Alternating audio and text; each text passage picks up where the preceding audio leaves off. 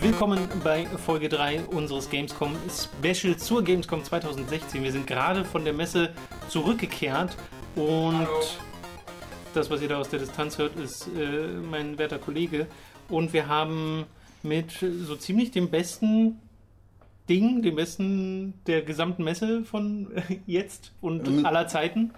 Das war, weil ich hatte ja kurz vorher getweetet, äh, am Montag, dass äh, da so keine wirkliche Vorfreude auf der Gamescom, auf die Gamescom entstanden ist dieses Jahr. Äh, und das war auch im Zug noch nicht anders und es war eher so, oh Gott, Stress, Stress, Stress. Ähm, aber jetzt so auch nach dem zweiten Tag, der war jetzt auch, also entspannt, wer würde das, wäre das falsche Wort dafür. Ähm, aber alles, was man sich angeguckt hat, hat halt Spaß gemacht und da war schon noch genug Zeit zwischen den Terminen, sodass man die geschafft hat, ohne sich jetzt mega abzuhetzen. Und vor allen Dingen war natürlich das, das komplette Ding im Business-Bereich. Das heißt, wir mussten das kein einziges Mal äh, in die vollen Hallen. Das war ganz schön. Ähm, ja, war wieder ein schöner, cooler, spaßiger Tag mit vielen Leuten, die man gerne trifft. Ende. Das war so mit vielen Leuten, die man gerne trifft. Das war nicht sarkastisch. Also für manche war sarkastisch gemeint. Aber wer von euch das ist, äh, müsst ihr selbst herausfinden. Manu. Wir fangen an mit dem ersten Termin, den wir hatten und das war so ziemlich äh, das Coolste, was es gab, weil es uns auch überrascht hat. Denn es Ja. hieß erst, dass wir ein Interview haben mit Yosuke Saito von Nier Automata, dem Producer von Nier Automata und das an und für sich war ja schon cool genug. Ja. So, aber dann haben wir kurz vorher erfahren, dass es nicht nur ein Interview ist mit Yosuke Saito, sondern auch mit Keiichi Okabe, dem äh, Komponisten von Dragon Guard Nier Holy und shit. Nier Automata. Das war schon Man cool. könnte sagen, dem Komponisten. dem Komponisten. Und dann hieß es außerdem noch, es ist auch eine Präsentation von 15 Minuten oder so. Das wussten wir auch nicht vorher, dass wir Mhm. Ja. tatsächlich Gameplay sehen. Und wir können drei Minuten spielen. Dann hat er Also, einfach es gesagt, ist- so, könnt- genau. ihr könnt selbst wir können Nier spielen. Automata spielen. Und ich so, oh Gott, Ja. wow, holy shit, das war krass. Die, die Präsentation war einfach nur, es, hat, es gab das ist vor der 3 gewesen. Das haben die genauso schon äh, in der äh, beim äh, Square Enix Livestream alles gezeigt. Da war jetzt nichts Neues bei. Ähm, aber das in Persona live gespielt zu sehen, ist dann doch noch mal was anderes. Ja. Ähm, weil, also wirklich mein Gedanke während dieser Präsentation war so, in der Sekunde, wo er, ähm, also sie haben, um falls ihr diese Präsentation nicht gesehen habt von der E3, würde ich euch dazu ermutigen, äh, die beginnt, die zeigt jetzt gar nicht was Bestimmtes, was Konkretes, du siehst halt ein so ein ganz, ganz kleines Settlement, wo halt NPCs rumlaufen, äh, wirklich ganz klein. Du siehst einmal so einen Bereich, wo die Kamera in so eine Side-Scrolling-Perspektive geht, damit sie kurz gezeigt haben, dass es auch wieder da ist. Äh, und dann gehen sie so in eine der, also es ist halt eine komplett offene Welt, die du komplett frei bereisen kannst, ohne Ladezeiten, wie sie gesagt haben. Und ein Teilbereich dieser Welt ist halt so eine mit Gras überwachsene Stadt. Und da sagten sie, das ist so die, der Hauptbereich, das ist da, wo deine Homebase ist. Das haben sie jetzt nicht bei uns gesagt, aber das haben sie in dem Livestream gesagt, dass das so diese Homebase ist, wo du dann zurückkehrst ähm, und wo äh, halt viel passiert. Und äh, das, da ist, da steht so leicht Wasser ähm, ähm, auf den auf dem auf den Steinen, so dass du halt ein bisschen so im Wasser rum rumtappst. Und in der Sekunde, wo ich so das Wasser gesehen habe und diese Szenerie, wo mir so klar, holy shit, das Spiel sieht Nia sieht schöner aus als Final Fantasy grafisch. Oder das mir so klar zu machen, oder selbst sich darüber so bewusst zu werden, und damit will ich jetzt nicht einfach Final Fantasy dissen, sondern das ist einfach so eine absurde Situation, in der sich Nier gerade befindet, dass es äh, wieder kurz nach Final Fantasy rauskommt, oder im, äh, eben im ähnlichen Zeitraum wie Final Fantasy, äh, dass es aber dieses Mal so komplett andere Vorzeichen sind, dass sie nämlich komplett einfach gewechselt haben. Bei dem einen sind sie total skeptisch und interessieren sich nicht dafür, und bei dem anderen sind alle, die sich dafür interessieren, total euphorisch, äh, was in dem Fall halt Nier ist. Äh, und das hat sich irgendwie dann auch alles bewiesen. Ja, vor allem, weil ja Final Fantasy auch in so einem komischen Zustand ist, wo Ja. jetzt niemand vor fünf Jahren noch damit gerechnet hatte, hätte, dass wir mal darüber reden, wie schlimm das aussieht. Ja. Und ich meine, da ist es ja wirklich dieses Ding, was wir gestern auch äh, besprochen haben, dass es halt wirkt wie ein Spiel, was eigentlich mal hübscher aussah, aber dann immer runtergeschraubt werden musste. Und bei Nier Automata ist es halt dieses, okay, sie wussten, was sie können mit Ja. der Engine und es ist jetzt nicht ein mega hübsches Ding, was du noch nie gesehen hast Nee. oder sowas. Aber es schafft halt schöne Szenerien und es läuft mega flüssig mit 60 Frames Es die ist Sekunde. das bis dato hübscheste Platinum-Spiel. Ist es das? Finde, also, Also bei Bayonetta nicht, was- 2 oder so sieht ja schon gut aus. Ja, aber das Oder ist halt, ein- da ist, da ist, da ist dann schon noch ein Generationenunterschied. Bei das der ist- 2 das sieht halt aus wie ein gutes, sehen. sieht halt gut aus wie ein gutes 360-Spiel. Ähm, oder ein sehr gutes 360-Spiel. Das ist halt diese Inszenierung und der Bombast, der da dazu kommt. Genau, und halt äh, Framerate und Auflösung ist da auch nicht ganz irrelevant. Ähm, also ich finde das, also das finde ich schon, wenn man das aus einer technischen Sicht betrachtet, ist, ist das auf jeden Fall das beste aussehende Spiel, was äh, Je gemacht hat. Ja, aber äh, zu dem Interview kurz, das haben wir aufgezeichnet. Da sollte dann im Laufe der nächsten Woche äh, das Ding bei Mhm. uns auf dem Kanal erscheinen als Video. Das heißt, ich denke, darüber brauchen wir jetzt nicht so viel Nee, da reden. ich nicht das, ein cooles- genau, das cooles würde man vorwegnehmen. Das war Ja. wirklich tatsächlich sehr cool. Und äh, können wir stattdessen über die Präsi reden und über die drei Minuten, die wir anspielen konnten. Also jeder durfte drei Minuten spielen. Das war eine Arena, in der man gegen diese ja, Roboter, die man eben schon in den Demos gesehen hat, gespielt hat, die alle diesen Emil-Kopf haben. Manche davon sind geflogen. Dann kam zum Schluss auch mal ein größerer davon. Und äh, gegen die hat man gekämpft. Und äh, sofort äh, hatte ich dieses Platinum-Gefühl, sofort hast du gemerkt, wie unfassbar gut alles auf deine Eingaben reagiert, dass du, wenn du im richtigen Moment ähm, ausweichst, einen Konter machen kannst und das fühlt sich total gut an, weil dann die Partikeleffekte rumspratzen und du kannst, hast ja auf der R1-Taste war es, glaube ich, die, den Fernkampf, das, was du mit Grimoire Weiß gemacht hast in Nier, hast du ja hier mit deinem kleinen Roboterkumpan, der dann eben diese äh, ganz vielen Kugeln hintereinander schießt. Und das kannst du aber auch mit dem Nahkampf verbinden, dass sie dann so einen Move macht, wo sie sich an ihn heranschwingt und Ja. da auf die Gegner zugeht. Äh, oder so einen Ground Pound macht in der Luft. Also das hat sofort so viel Spaß gemacht. Ja, also du kannst quasi jede der Combo damit so modifizieren, indem du gleichzeitig mit der Angriffstaste oder eine der beiden Angriffstasten auch die R1-Taste einmal drückst. Äh, und dann macht sie halt einen speziellen Move, Hm. wo dann der Roboter dabei ist. Ähm, hat sich halt gesteuert wie Bayonetta und Metal Gear Rising, also perfekt. Ähm, Ja. Da, also ich habe da, da gab's, da Perfekt. es ist wirklich so, da gab es halt keinen Kritikpunkt. Es hat eine ganz klare ähm, Tells, nennt man das. Also die Gegner zeigen ganz deutlich an, wenn sie angreifen. Also rot durch einen, Augen. Genau, durch so einen rot leuchtenden Effekt, der immer entsteht und einen kurzen so, so, so ein Geräusch, Mhm. das dann auch entsteht. Genauso wie das etwa auch bei Bayonetta oder Metal Gear Rising besonders ist, da ist das mit dem Leuchten auch so fast genauso. Ähm, das heißt, du siehst, du kannst, du hast einfach immer den Überblick, egal wie viel gerade passiert, weil du einfach diese ganz klaren Tells hast bei diesen normalen Gegnern. Äh, du hast wahnsinnig coole Air-Kombos, du kannst sie juggeln, dann kannst du äh, währenddessen auf sie schießen und dann mit deinem Roboter zu Boden stürzen. Ähm, das hat in diesen drei Minuten habe ich so viel Spaß gehabt, wie ich noch nie in drei Minuten hatte. Sexwitz Inside bitte. Ja, das ist, das muss man wirklich sagen. Das ist ja ein sehr kurzer Zeitraum, den man da tatsächlich Mhm. hatte, um das anzuspielen. Und es war ja nur diese Arena und sowas, aber selbst das hätte ich gerne weitergespielt, einfach weil dieses Kampfsystem Spaß macht. Ja. Und ich mag auch, und das hat man in der Präsentation dann halt auch nochmal gesehen, und da finde ich halt auch schön, dass man es mal in Persona gesehen hat und nicht in Streamqualität, ähm, wie diese ganzen Gegner einfach konstant dieses E-Mail-Design haben. Mhm. Und ich finde, es ist teilweise einfach witzig. War ja auch Also, absichtlich, haben genau, sie auch gesagt. äh, Das, das kam dann auch mal Und zur süß Sprache. und niedlich. Genau, dass das halt so absurd ist, dass du so einen Kontrast hast aus diesen Gegnern, Mhm. die aber teilweise halt so schon fast derpy dreinblicken mit Ja. ihren riesigen Mondköpfen. Ja. Äh, ja, also gefällt mir total, was ich bisher sehe von diesem Spiel. Ich bin da sehr, sehr zuversichtlich, dass daraus was. Ich richtig, weiß, richtig mich, mich, kann das Spiel nicht enttäuschen, weil ich halt so bei der Story keine Erwartungen habe, dass. Ja, doch, du hast ja Erwartungen. Nee, an die Story zum Beispiel gar nicht. Weil ich da weiß einfach, das kann.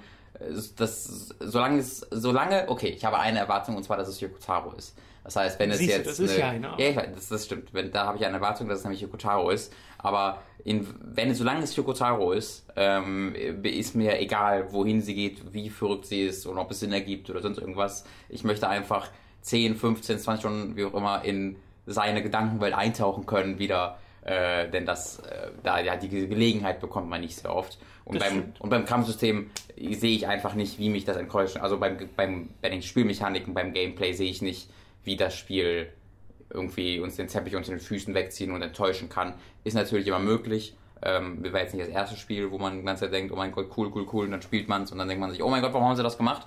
Ähm, Final Fantasy 15. Aber äh, da wirkt es jetzt halt einfach nicht so von dem allem, was man gesehen hat. Genau.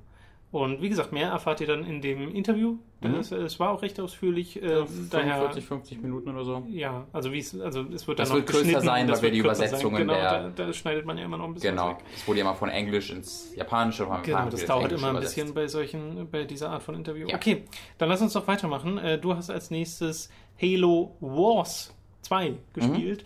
Mhm. Ähm, wie war das?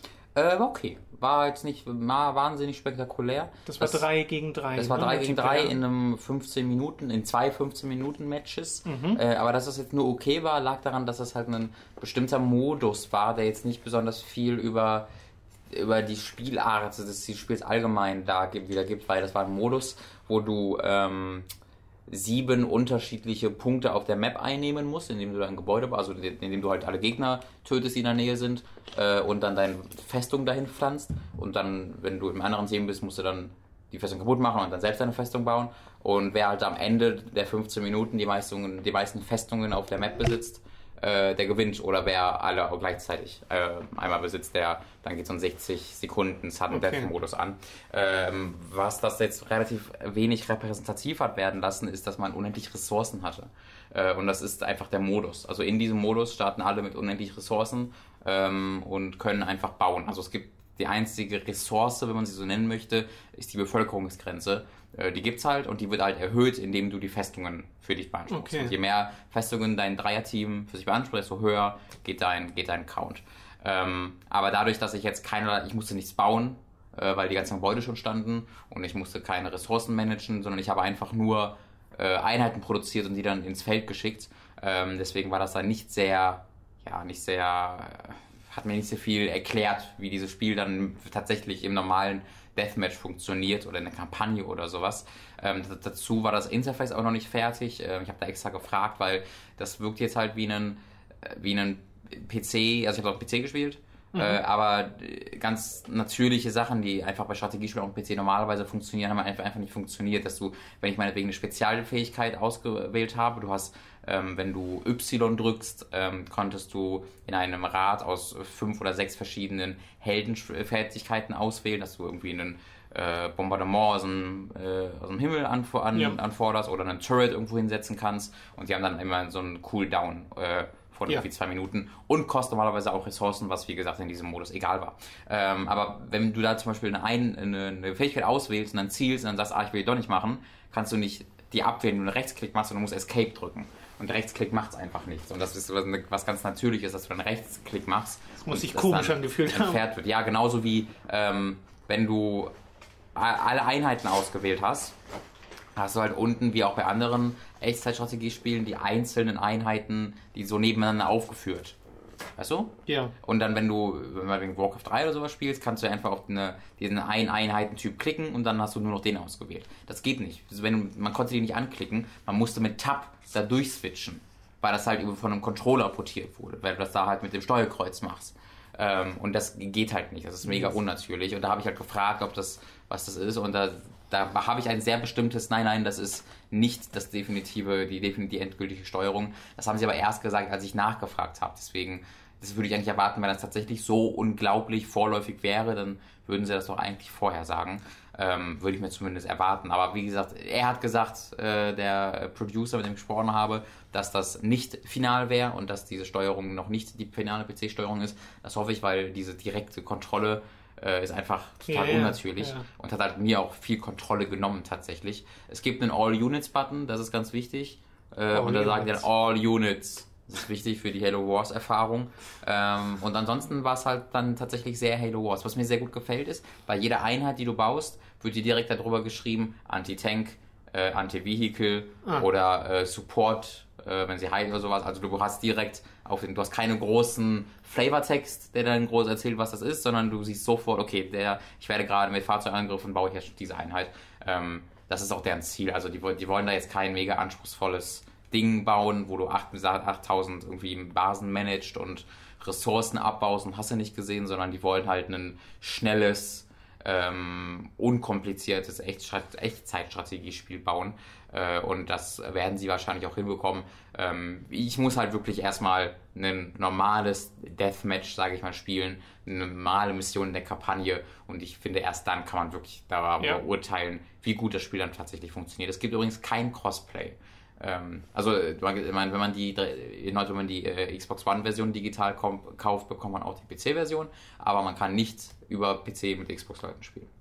Ja, wird wahrscheinlich den gleichen Grund haben, weshalb das bei Ego-Shootern so ist, ne? dass du ja, sie sagt, unterschiedliche Steuerungen. Sie, also er sagte tatsächlich, es wäre eine äh, Engine-Grund, es wurde nicht dafür gebaut. Ah. Als wir die Entwicklung angefangen haben, war das noch kein Thema, sagte er. Ähm, und deswegen das, das im Nachhinein rein zu programmieren. Ja, also er hat das nicht wörtlich gesagt, als wir mit dem Programm angefangen war es noch kein Thema, ja, sondern er meint halt, diese Engine ist dafür nicht gebaut äh, und das äh, hätten wir jetzt halt so sehr nachträglich reinbauen müssen, das haben sie dann wohl nicht gemacht. Kann, sowas kann vielleicht auch gepatcht werden. Okay, dann mache ich doch einfach mal weiter. Ich war bei einer Doppelpräsentation bei Bethesda, da wurde Dishonored 2 und äh, Prey 2 gezeigt und äh, vorher habe ich eine Runde Elder Scrolls Legends gespielt. Weird. Äh, Hat den Gwen-Termin nicht genau wahrnehmen wollen, weil er stattdessen Elder Scrolls Legends spielen wollte, nämlich Herr Fabian Döhler. Das, Schreiben Sie sich ruhig auf. Thomas Goy, guckt. Das stimmt so äh, nicht ganz. Nein, ich möchte Elder Scrolls Legends spielen, hat er zu mir gesagt. Ich hasse Witcher und Fabian Mario Döhler. Die haben das aber smart gemacht bei Bethesda, dass sie sagen, ja? hier, hier, wenn, wenn ihr Ach wartet, so. ja. äh, spielt doch ein bisschen Elder Scrolls, weil sonst spielt das wahrscheinlich keiner ja. auf dieser Messe. Äh, und hatte erstaunlich viel Spaß mit dieser einen Runde Elder Scrolls Legends, die ich gespielt habe, weil es sich fast exakt wie Hearthstone spielt. Nur, dass sie gesagt haben, wir teilen unser Schlachtfeld in zwei. Das heißt, dass du im Endeffekt zwei Spielfelder gleichzeitig bestückst und die überschneiden sich nicht wirklich. Mhm. Und äh, du, wenn auf der einen Seite zum Beispiel der Gegner so eine Tankeinheit legt, mit der du nicht an die Lebenspunkte des äh, Gegners rankommst, aber auf der anderen Seite nicht, dann packst du halt auf der anderen Seite deine nächsten Angriffskreaturen hin und greifst dann von dort aus. Also sind das zwei Spielfelder, die sich über eine Energie teilen. So ein bisschen, ja. Also äh, fand ich total interessant, hat sich total cool und intuitiv und flüssig gespielt und sah auch ganz schick aus. Äh, war ich ein bisschen überrascht von, weil hätte ich sonst, glaube ich, nie angefasst. Bestes Elder Scrolls Spiel. Kann man, glaube ich, jetzt schon, jetzt schon sagen, wenn ich das so höre. Sieht gut, äh, sieht gut aus, also. Äh, Zum Release sahen die Elder Scrolls Spiele immer wahnsinnig gut aus. Das stimmt. Das ist eine doofe Kritik. Nur gut waren sie halt nie. Aber das ist ein anderes Thema. Der Rest wiederum war ernst gemeint, was von dem, ja. was Robin gesagt hat. Ja. Äh, aber Dishonored äh, als erstes, Dishonored 2, die Maske, nee, wie heißt es? Das Vermächtnis der Maske heißt es auf Deutsch. Und da wurde uns, also das konnte ich nicht selbst spielen, das auch Prey nicht, das waren zwei einfach Videos im Endeffekt, die dort gelaufen sind mit ein bisschen Erklärung. Da haben wir gesehen, wie die Emily sich äh, durch eine Mission gemeuchelt also, hat. Ach so, Dishonored waren wir, genau. Dishonored, genau. Und zwar wirklich gemeuchelt. Also der Fokus lag da drauf zu zeigen, auf wie viele Arten sie da vorgehen kann. Und sie hat ja äh, das, was man eben schon gesehen hat, diesen, diese Art von Shadow Walk oder eher Crawl, wo das dann aussieht wie, als ob du The Darkness steuerst. Mhm. Äh, und das ist mega brutal wie unfassbar brutal das ist. Ja, aber ich weiß, ja also schon. der erste, genau, der erste Teil war auch schon brutal, aber ähm, das hat, also ich weiß ja nicht, wie Emily charakterisiert ist, mhm. aber bei Corvo, das war halt so dieser, dieser raubeinige mhm. Kerl, über den du jetzt auch nicht so wahnsinnig viel wusstest. Aber, oder wir haben alles wieder vergessen. Oder wir haben es wieder vergessen. Also ich habe von der Dishonored 1 Story tatsächlich nicht ja, viel in Erinnerung. Aber ähm, irgendwie wirkte das direkt brutaler, weil Emily es macht, die vorher ja diese Thronfolge mhm. äh, also angenommen also hat. Da, das wollte ich nicht sagen, ja. aber äh, weil es eben äh, da so einen Charakterkonflikt mhm. gibt. Aber vielleicht wird er ja auch aufgegriffen. Äh, aber es ist halt wirklich so, wenn, gerade wenn sie in dieser Darkness-Form ist, dann haut sie den Gegner halt einmal in der Mitte durch und dann noch den Kopf ab oder so. Oder reißt so die Arme ja. auseinander ja. und denkst oh, so, krass. oh krass. Ja. und das hat der daneben nicht gesehen.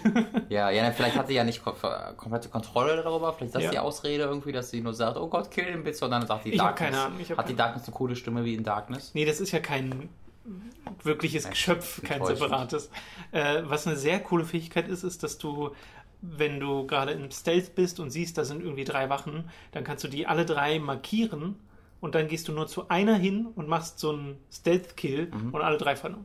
Weil das Schicksal wird dann geteilt von den dreien. Das heißt, was dem einen passiert, passieren auch den, passiert das auch den cool anderen beiden. oder ist das mega Das sah lame? mega cool aus. Es kann natürlich sein, dass es sehr einfach wird. Es muss darum gebalanced werden. Ja. Aber es sah unfassbar cool aus. Okay, weil das Ja. klang jetzt wirklich so, als ob du einfach sagen... Klingt wie Cheat. Ja, ja, Äh, genau. Ich weiß. Oder so wie so ein wie Mark in Execute. So Ja, ja, ja, ja, ganz genau. Äh, ja. Ähm, aber okay, wenn es ein cooles Feedback hat, ist es auf jeden Fall schon mal nicht schlecht. Ja, das also ich habe übrigens nur, ich war da nicht in der Präsentation drin, deswegen frage Ja, ich äh, ab und zu nach. Viel, also, also das ist halt, ich habe jetzt da, glaube ich, nicht so wahnsinnig viel Neues gesehen, wenn, dann kann ich das gar nicht so sagen.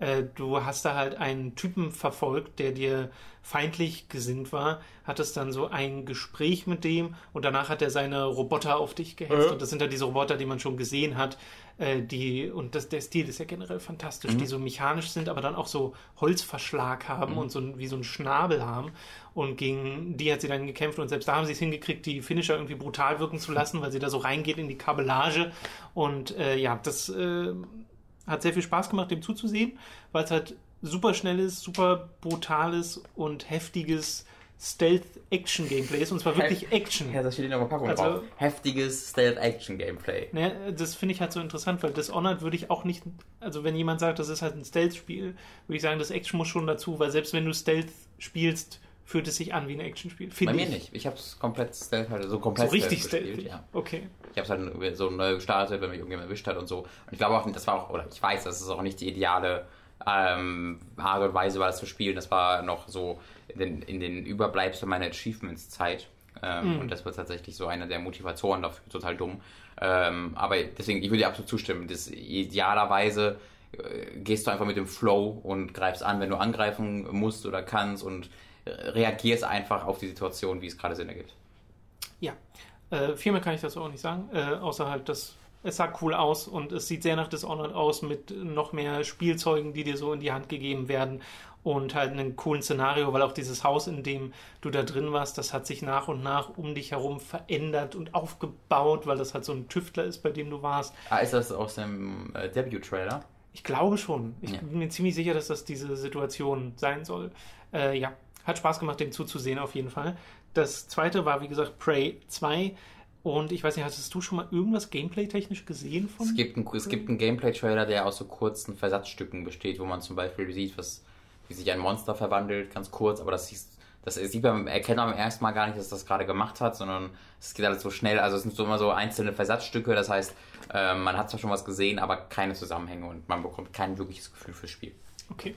Äh, hier haben wir wirklich eine Viertelstunde so Gameplay gesehen. Du bist auf einer Station unterwegs, die so heißt, wie das eine Spiel heißt von den Gone Home-Machern.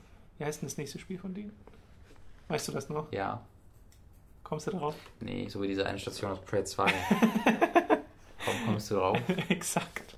Äh, ist ja auch egal. Jedenfalls ist das halt eine Weltraumstation und die soll man wohl sehr frei begehen können.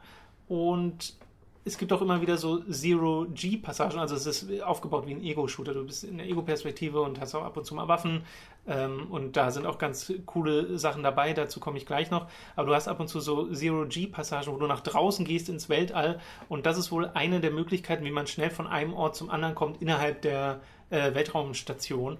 Und das finde ich zumindest als Konzept sehr interessant, dass sie sagen, okay, wir machen hier eine Spielwelt, die quasi in sich geschlossen ist, aber dafür dann relativ frei begehbar. Hat man natürlich nicht so viel gesehen von, weil es war nur eine sehr kurze Demo, Ja. äh, in der sie jetzt so ein bisschen rumgelatscht sind. Aber da hat man ein paar der ähm, Fähigkeiten gesehen, beziehungsweise auch der Waffen und Werkzeuge, die dir in die Hand gedrückt werden. Hast du gerade mal nachgeschaut? Ich habe kurz ein bisschen überlegt, Tacoma.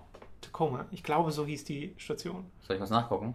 Überlegen. Nee, nee, also ja, überleg von mir aus, aber äh, du sollst auch zuhören, weil ich glaube, ich das, höre, ich würde, habe gehört, das, was du gesagt hast. das würde dir auch ich gefallen. habe gehört, was du gesagt hast. Äh, hier gibt es Aliens, die sehen aus wie. Also sie haben mich ein bisschen an die Shades erinnert aus Mhm. Nier, weil es halt so kleine Schattenwesen sind. Und die haben verschiedene Fähigkeiten. Manche davon sind einfach nur so, so Headcrab-Größe äh, und krabbeln halt so rum und die verstecken sich aber. Und zwar in allem Möglichen. Also sie verwandeln sich, sie haben eine Mimik-Fähigkeit. Genau. Und sie können, der, der Mülleimer, an dem du vorbeigehst, kann ein, eines dieser Aliens sein. Und sie haben dann gezeigt, wie derjenige, der da gespielt hat, halt so provisorisch auf alles schon mal raufgeschossen hat. Und am fiesesten war es, als da eine Waffe lag, die, wo dir Stats schon angezeigt wurden Ja. von dieser Waffe, die du aufnehmen kannst. Und die war dann auch ein Gegner, äh, wie sich rausgestellt hat, wo dann halt so ein, auch so ein, so ein Jumpscare-Geräusch im Endeffekt eingespielt wird und du dich halt so ein bisschen erschrecken sollst. Äh, ich hoffe, dass das nicht so oft passiert. Also sie haben gesagt, es soll kein, kein Horrorspiel Genau, werden, soll- deswegen glaube ja. ich das nicht. Aber finde ich ein total interessantes Feature, was umso interessanter gemacht wurde, weil man selbst hat diese Fähigkeit auch. Hm. Das heißt, es gibt so Passagen, wo du siehst, da ist so ein, da ist eine Glaswand und nur eine ganz kleine Öffnung dadurch und du willst aber auf die andere Seite. Und auf dem Tresen vor dieser Öffnung steht eine Tasse. Also hat er sich selbst die Mimikfähigkeit ausgesucht, ist zu dieser Tasse geworden und ist dann als Tasse umgekippt und dahin gerollt. Also du Aktiv. kannst, äh, dann kannst du dann alles scannen quasi und zu allem werden oder wurde das irgendwie kommuniziert, wo? Nee, nicht wirklich. Weil das ist jetzt die große Frage, wie entscheidet sich denn, in was du dich verwandeln kannst? Ich schätze mal, es sind so diese klassischen Objekte, die rumstehen, also so Mülleimer oder. Aber das sind, das sind ja hunderte, tausende. das kann ich mir gut vorstellen, dass das dann einfach bei einem geht. Ja. Weil die, die sind ja sowieso so programmiert, dass sie auf Physik reagieren Ja. und dann kannst du halt mit allem auch aktiv rumrollen. Und wieso solltest du das machen? Na, um eben durch so eine kleine Öffnung durchzukommen, weil du als Tasse ja da durchpasst und nicht als Mensch, aber nicht. Natürlich. Aber das- Frage von Das, mir. das finde ich halt so lustig, dass du dann so so eine Tasse Aber du, also bist, du bewegst sie dann tatsächlich. Ja, du bewegst sie dann. Du, du, das geht dann in die Third-Person-Perspektive, wurde mir schon Du erzählt. bist dann eine ne? Tasse. Aber, in der, aber dann aber, aber nicht in der First Person mit so einem Henkel, sondern Nee, nee. in der Third Person. Das wäre aber fantastisch. nee, du bist dann in der Third Person. genau. Und dann, aber du liegst dann quasi auf der Seite. Mhm, der hat sich dann so umgeschmissen und ist dann da Hat die Tasse dann keinen Henkel gehabt? Weil wie rollst du denn, wenn der Henkel im Äh, Weg doch, war? die hat sich da so rumgewurschtelt. Also teuer steuerst du dann, die, das ist so weird. Das ist wirklich weird. Wie kann man das denn in einem ernsten Videospiel ernst rüberbringen? Weiß ich nicht. Es war ja auch in dieser Presi dann lustig. Und dann hat sich auch schon der Luftschacht war eigentlich ein Monster, dich runtergeschluckt. nee, nicht ganz. Äh, ich glaube, dahinter hat er dann irgendwie einen Schalter aktiviert oder sowas. Äh, ja, Und dann war der Schalter ein Monster dich getötet. wie dem auch sei, ein weiteres Werkzeug, was sie gezeigt haben, Die Space Station war, ist das Monster, Spoiler. äh, war, äh, oh Gott, wie hieß die Kanone?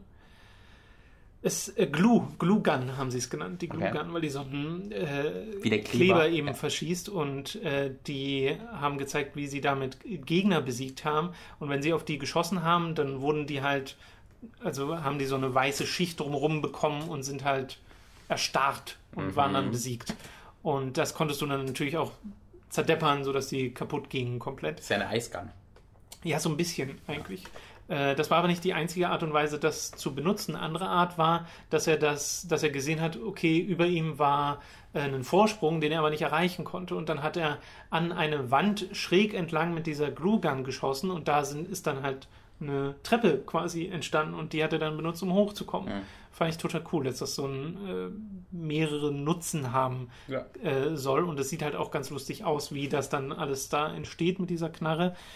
Das ist halt nicht so ein einfach ein Straight-up-Shooter. Nee, nee, da steckt genau. ein bisschen mehr drin. Also, es ist er hatte- kein, kein Rätselspiel oder so, es ist halt so ein, scheint so Zwischending Er hatte sein. einmal eine Handfeuerwaffe in der Hand und hat damit ganz normal auf Gegner geschossen, aber die, der Kommentar, der da drüber gelegt war über dieses Video, hat einem dann auch gesagt, dass Waffen selten sein sollen.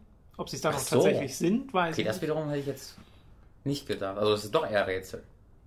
Ich weiß es nicht. Oder halt andere Methoden, Gegner äh, Hm. zu besiegen. Weil du hast auch so eine Art Telekinese, Mhm. äh, dass du auch äh, Sachen benutzen kannst und die dann auf Gegner raufschmeißt, was er auch benutzt hat an einer Stelle, wo ein etwas größeres Alien kam, was total cool aussah. Erstmal einfach nur so ein Schattenkoloss, der wiederum noch erst sehr austauschbar aussah, aber als der sich dann durchgewurschtelt hat durch die Gänge, wurde der so tentakelartig und hat sich gewunden und es war keine definierbare Form mehr. Mhm. Und das sah total cool aus. Und den konnte er dann auch eben irgendwelche Kisten entgegenschmeißen, um äh, ihn aufzuhalten. Ja. Und ganz witzig war, bevor man den überhaupt gesehen hat, gab es so ein Geräusch und äh, so ein bisschen leichte Vibration, äh, wo dir halt suggeriert wurde, okay, da kommt irgendwas Größeres. Äh, und ich habe sofort an Big Daddy denken müssen. Ja. Weil du hast so ein paar Bioshock-Vibes, die darüber kommen. Das ist halt hier, das ist eine Weltraumstation. Bei Bioshock war es diese Unterwasserstadt und du hast diese ja, Leere, weil die Leute sind halt auch alle tot und keiner ist da, außer diese Viecher. Äh, also diese Parallelen kamen da schon ein bisschen auf.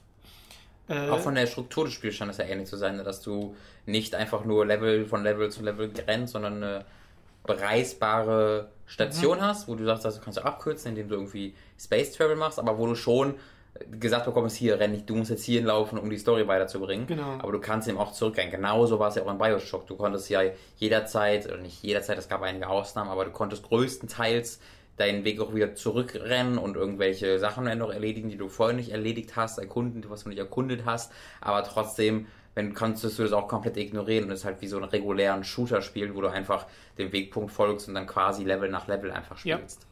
Ich stelle mir auch gerade vor, dass es so im Endeffekt ausfallen wird, aber das werden wir ja noch erfahren. Hm? Aber das, was ich da gesehen habe, äh, da war ich dann total dabei, weil ich fand das super kreativ, wie die diese ganzen verschiedenen Tools eingeführt haben und benutzt haben, äh, hatte ich sofort Lust, das mal selbst zu spielen und damit vor allem auch zu experimentieren.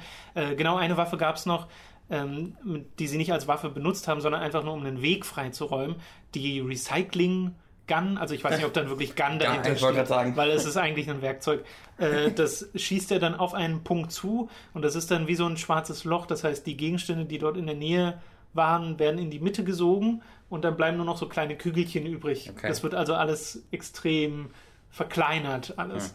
Ja. Äh, sah total ulkig aus. Da frage ich mich, wie dann die Limitierung davon ist. Also, ja. wo kann ich das tatsächlich überall machen? Genauso wie du sofort bei Mimic gedacht hast, okay, wo geht denn das genau. jetzt überall? Genau. Äh, das wird sich halt erst noch zeigen. Okay, hört sich aber super an. Ja. Prey übrigens, nicht Prey 2, ist mir gerade mal eingefallen.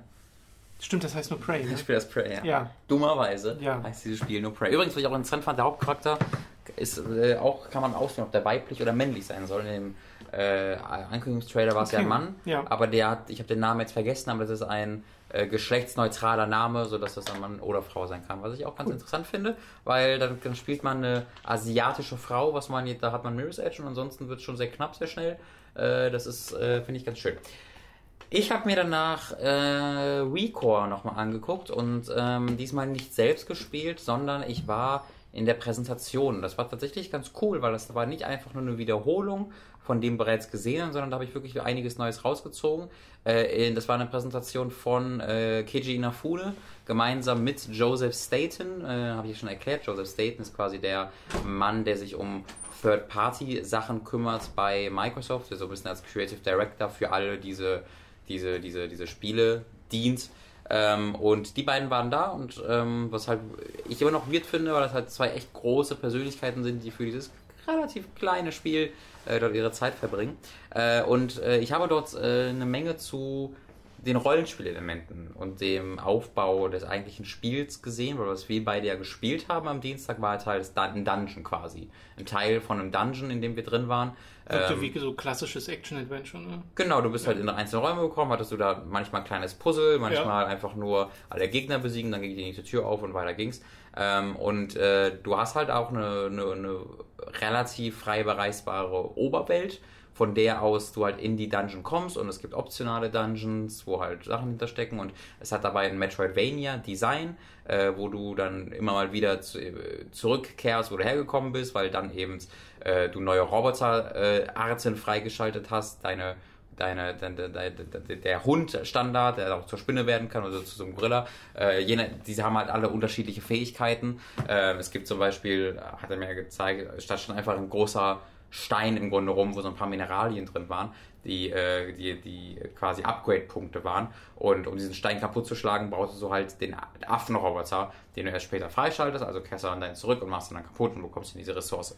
Ähm, und du bekommst da halt Währung und bekommst auch für das äh, Besiegen normaler Gegner Währung. Und äh, mit dieser Währung kannst du dir dann äh, ähm, Ausrüstung kaufen tatsächlich. Also zunächst einmal musst du die Ausrüstung finden in der Form von Blueprints. Äh, mhm. Die ist halt in der Welt überall versteckt, in Form von Treasure Chests und hast du nicht gesehen, erfüllt von Aufgaben und so weiter und so fort. Da findest du halt äh, so Blaupausen für verschiedene äh, Ausrüstungen und dann kannst du die anschließend kaufen. Das Interessante ist, es ist keine Ausrüstung für Jewel, den Hauptcharakter, sondern es ist immer Ausrüstung für, für die Roboter. Äh, weil es gibt halt diese verschiedenen Typen, äh, die wir da in der Demo gesehen haben, waren wie gesagt ein Hund. Die haben auch alle Namen, die Namen habe ich aber leider gerade nicht im Kopf. Mhm. Ein Hundetyp, ein Spinnentyp und ein Gorilla-Typ. Äh, und äh, die kannst du dann ganz individuell ausrüsten, dass die auch wirklich komplett anders aussehen, als ich es bisher gesehen hatte. Du kannst den äh, dem, dem, dem Hund zu einem zu einer Bulldogge fast schon machen, die dann äh, oder du kannst dir einen Rabenkopf geben. Äh, so ganz, ganz unterschiedliche Sachen, die auch alle ganz unterschiedliche Farben haben. Also ich dachte mal, die hätten ein, eine, festen, eine feste Farbkodierung, aber es ist gar nicht der Fall. Ähm, und das ist tatsächlich ganz cool, weil da hast du wirklich vier, fünf unterschiedliche Charaktere, die du unterschiedlich einkleiden kannst und die haben halt alle auch unterschiedliche Stats. Also das ist wirklich wie in einem Rollenspiel tatsächlich. Ja. Ähm, aber das geht noch einen Schritt weiter und da wurde es dann richtig interessant, denn wir haben ja schon erzählt gestern, äh, dass es da die, äh, vorgestern, dass es da die Unterschiede zwischen den verschiedenen farbigen Munitionen gibt. Wenn ihr jetzt nicht weißt, worüber wir reden, hört euch einmal bitte den Podcast vom Dienstag an, da reden wir über Recore und ähm, du musst halt deine Munition der Farbe anpassen, die dein Gegner hat. Dann machst du besonders viel Schaden. Und ähm, die Roboter haben halt jeweils einen Core.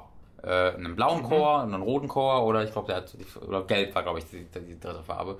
Ähm, und äh, je nachdem, wenn halt ein Roboter mit dem gelben Core einen gelben Feind angreift, macht er da eben auch besonders viel Schaden. Die Sache ist, es ist aber nicht vorgegeben, welcher Core in welchem Roboter drin ist.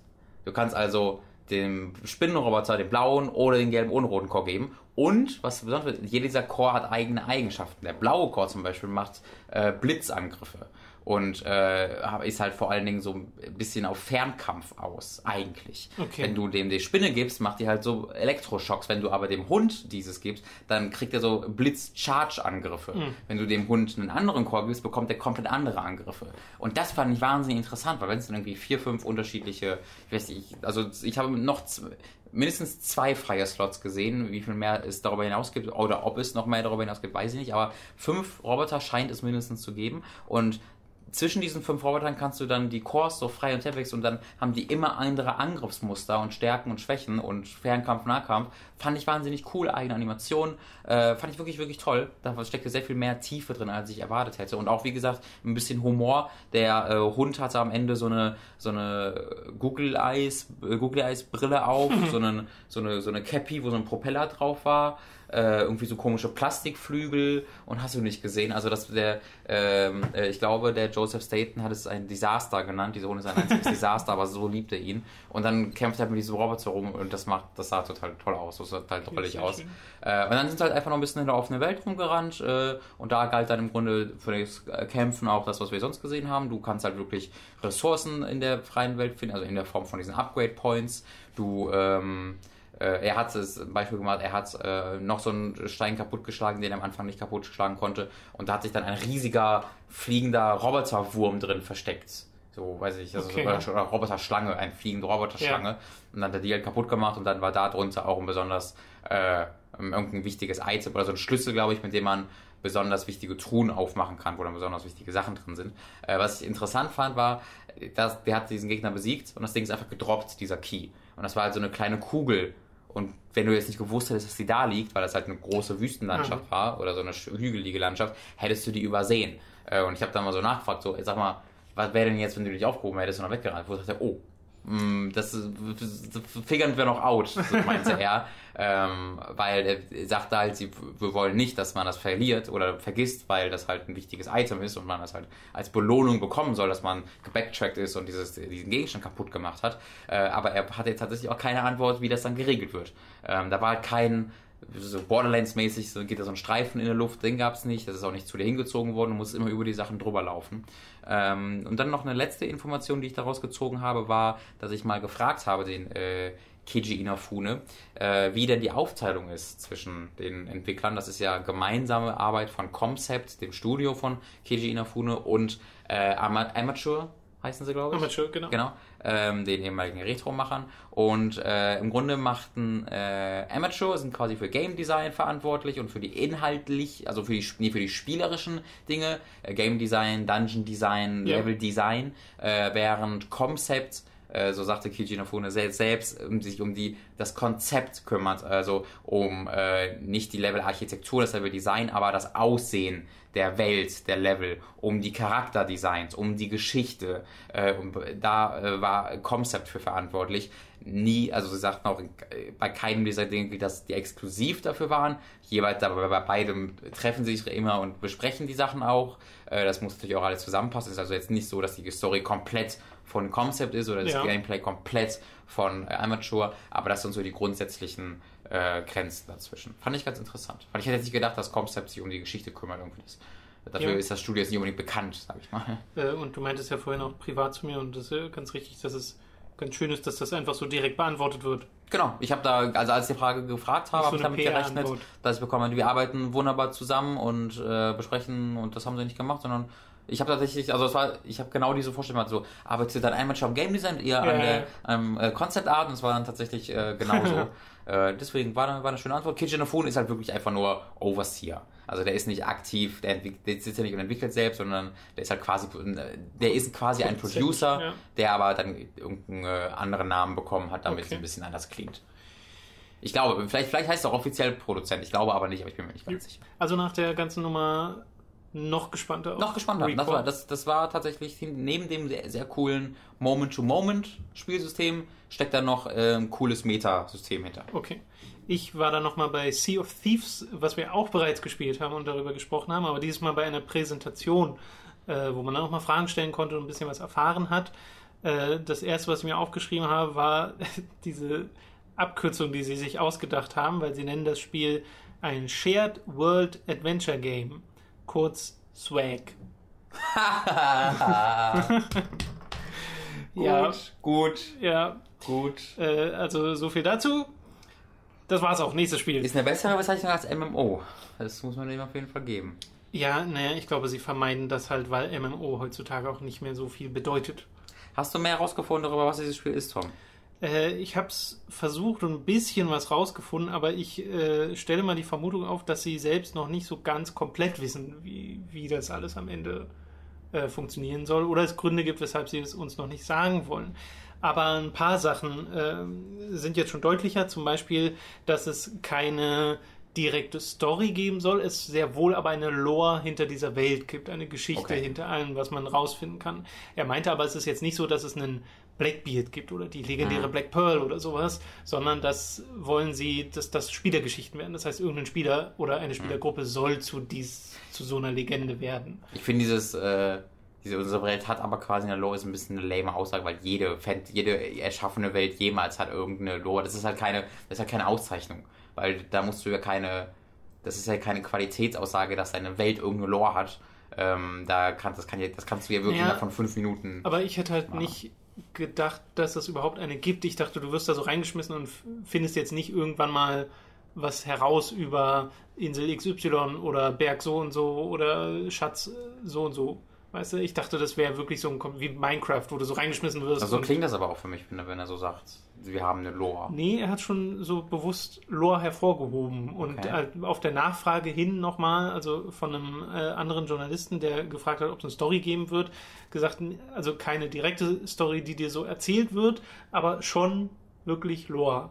Also wie das dann am Ende aussieht, kann natürlich sein, dass das dann so total irrelevante ja. Sachen sind, aber kann auch sein, dass was ist, was man gemeinsam entdeckt, weil äh, dann kann ich ja ein bisschen vorspringen, es diesen einen Punkt gibt, wo sie sagen, äh, weil ich nämlich mal gefragt hätte, wie, wie sieht denn der Spielanfang überhaupt aus? Erstelle ich mir einen Charakter oder werde ich da einfach reingeworfen oder gibt es eine richtige Einführung?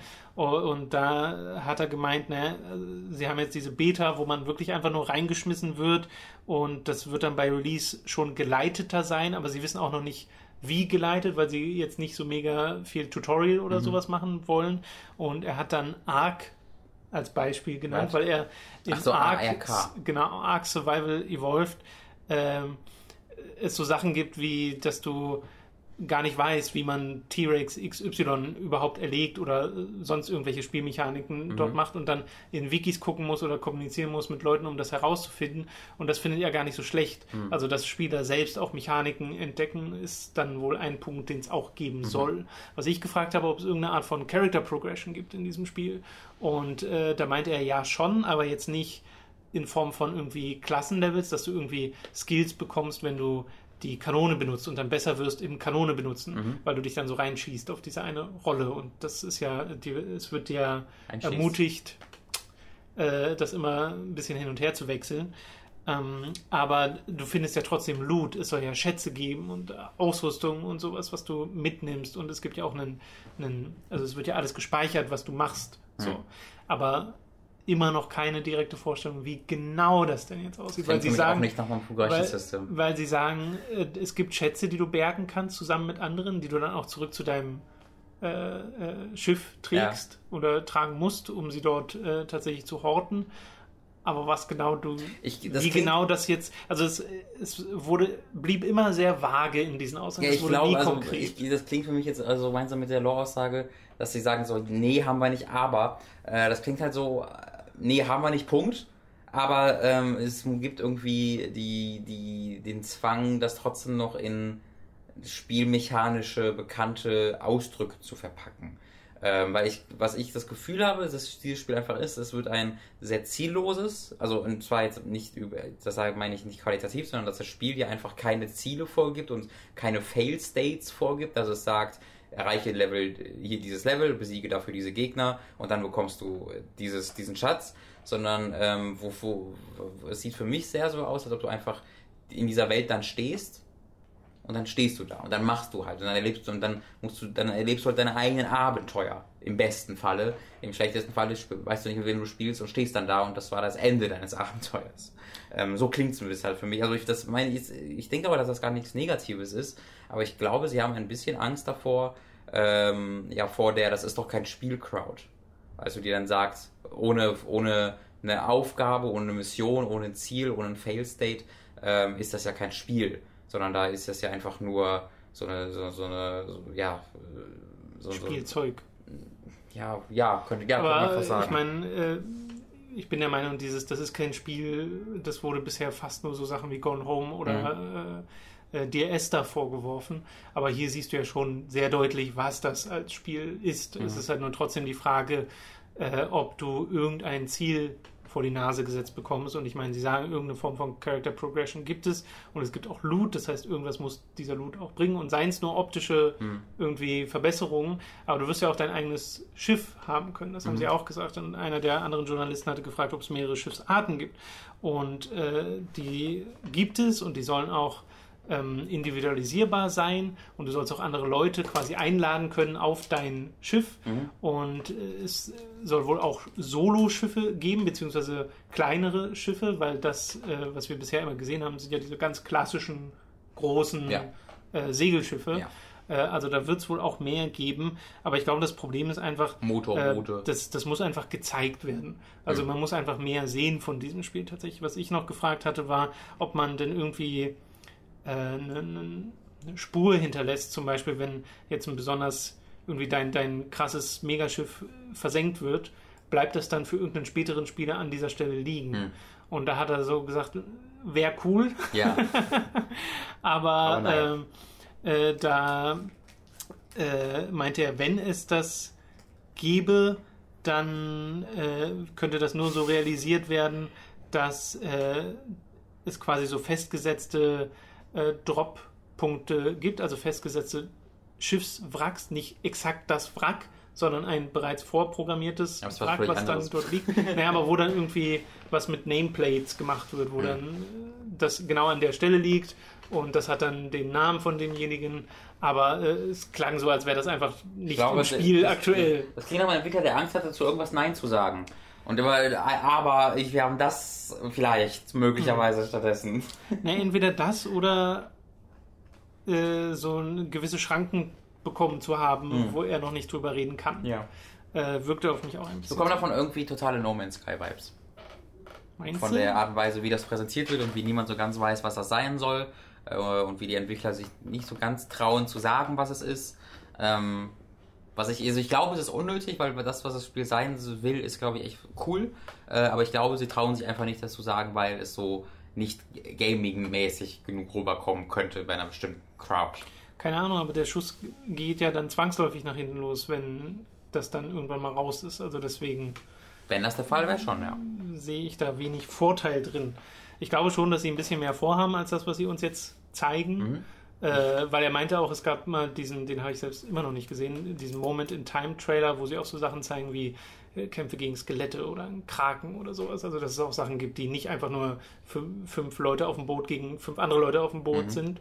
Äh, also da, da muss einfach noch irgendwas drinstecken, worüber sie einfach noch nicht so viel reden und vor allem noch nicht so viel mehr zeigen wollen. Ein paar technische Sachen, die allerdings feststehen, das ist ja PC und Xbox. Es wird Windows Cross-Save 10, um genau zu sein. ja, Windows 10, genau, es wird Cross-Save geben. Crossplay wissen sie noch nicht. Da sind sie noch am Okay. äh, erörtern, Ja. ob das äh, was ist, was sie machen wollen. Äh, da haben sie dann die Idee geäußert, dass das im, in ihrem Office immer mal so rumgesponnen wurde, ob man, wenn man es macht, einfach so krass auf PC gegen Konsole auslegt, dass du Oh, PC-Schiffe hast, die Ja. gegen Konsolenschiffe antreten und das auch dann so markiert ist. Äh, das wurde aber nur so von ihm in den Raum geworfen. Also ist jetzt nichts, was definitiv in diesem Spiel drin ist. Äh, ja, und sie haben noch gesagt, dass sie es technisch versuchen, auf, äh, auch auf Low-Spec Sachen zu optimieren, äh, weil was wir dort gesehen haben in, diesem, äh, in dieser Footage war 4K Max Oh. Auflösung und sowas. Das sah schon sehr toll aus und das Wasser sieht auch fantastisch aus in diesem wirklich, Spiel. ja. Ähm, aber dass sie eben auch versuchen, dann eine möglichst Low-Spec-Variante zu kriegen, dass das auch Leute spielen können, die jetzt keinen Mega-Rechner haben. Äh, und das war's. Das war Okay. Sea of Thieves. Immer noch sehr, sehr viele Fragezeichen. Äh, Ja. Ich bin vorsichtig optimistisch, weil diese Demo, die wir gespielt haben, sehr viel Spaß gemacht hat und ich mag einfach dieses Szenario auch total gerne. Äh, ja. Wo ist mein, Ka- wo ist mein Terminkalender hin, John? Keine Ahnung. Der lag hier gerade noch. musst du doch wissen. Mm, Ist grad hier der noch einen- Robin, äh, der mümmelt hier Mikado-Stäbchen, Ich hatte gerade noch einen Terminkalender liegen. verpummelt seinen Terminkalender. Ach, der ist ja runtergefallen. Der liegt auf dem Boden.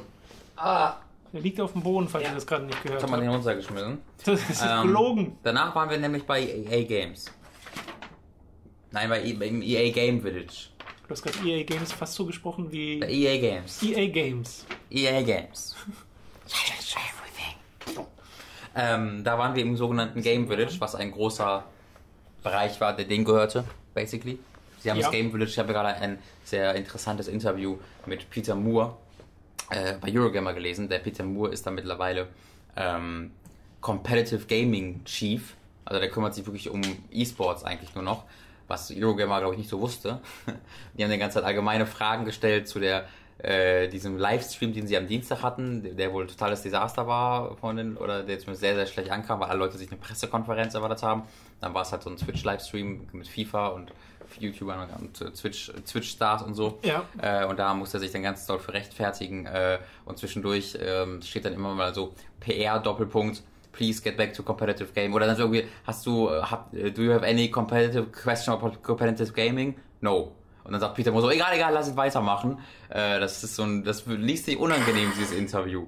Ähm, jeden, jedenfalls, da sagt er auch dieses, dieser Are- Areal von dem da unten, das war halt früher so sehr, neu, sehr weiß, so sehr neutral eingerichtet. Du hattest so einzelne Büroräume eigentlich schon, wo du dann deine Präsentation hattest und das der Angestellte und gut ist. Und das war jetzt fast schon, eigentlich fast schon wie einfach auch noch wie ein großer Booth, wie oben in den Consumer-Hallen auch, bunt. weil es halt total auf so Twitch-Streamer und sowas, auf, auf Influencer ausgerichtet ist, die halt da dann einfach Spaß haben können und sich da hinsetzen können und äh, äh, trinken können, was essen können, die neue Chipsarten ausprobieren können. Oh ja. ähm, wie letztes Jahr gibt es wieder eine neue Sorte Chips, deren Namen ich leider vergessen habe. Es war Äh, einfach. es war so ein asiatischer. Ja, genau, das war halt äh, Sweet Chili äh, Chips, glaube ich. Ja, Ja, es waren süß-saure Chips im Endeffekt. genau, süß-sauer, nicht Sweet Chili. Doch, Sweet Chili hießen sie, Ja? aber es waren im Endeffekt süß-saure Okay, Chips. sie haben gut geschmeckt. Also nicht die ersten süß-sauer Chips, die ich gegessen habe, aber sie schmecken einfach gut.